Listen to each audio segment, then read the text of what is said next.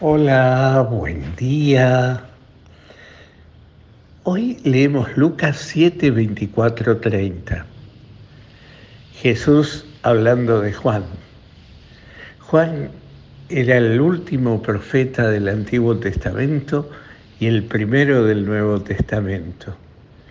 Y Juan suscita admiración entre el pueblo que no era religioso, aquellos que estaban muy lejos de Dios, que vivían alejados de la vida de la fe, se sentían atraídos por Juan. Los, incluso los publicanos, aquellos que, según se decía, eran aquellos cobradores de impuestos que cobraban para el César y eran traicioneros a Dios porque ya no pertenecían a su pueblo, eran traicioneros a su fe, porque cobraban algo de más siempre, y eran despreciados y no queridos entre el pueblo. Todos ellos se, se bautizaban por Juan, se hacían bautizar por Juan. ¿Por qué? Por la sencillez de Juan, por la humildad de Juan, pero fundamentalmente por la coherencia de vida de Juan. Juan hacía lo que decía y decía lo que hacía. Y era lo más cercano a Jesús. Si bien eran familiares, sin embargo, eh, Juan eh, era el, el profeta, el que venía a anunciar al Redentor.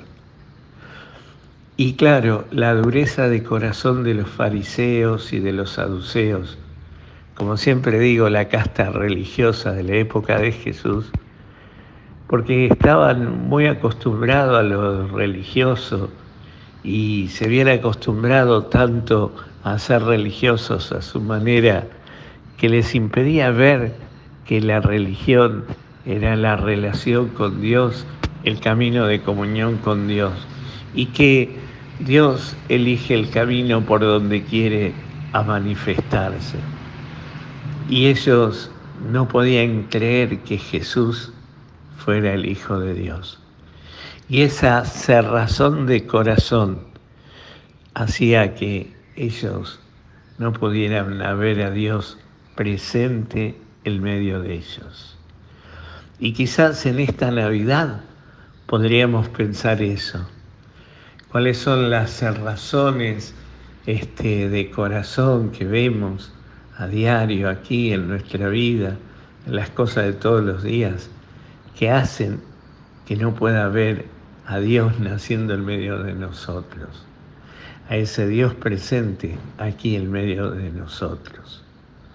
Pidámosle hoy al Señor que tengamos un corazón mucho, mucho más abierto, un corazón mucho más dispuesto para descubrir a Dios en las cosas pequeñas de todos los días, un corazón grande para aceptar su presencia de miles de maneras, ya sea con la rigurosidad de Juan, ya sea con la simpleza del mismo Jesús, ya sea con la alegría de María, que podamos descubrir en nuestra vida esa presencia de Jesús, de Dios vivo en medio de nosotros que no le cerremos las puertas a Dios que quiere nacer muy cerca de nosotros.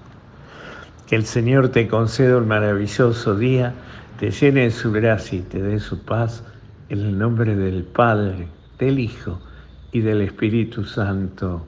Amén.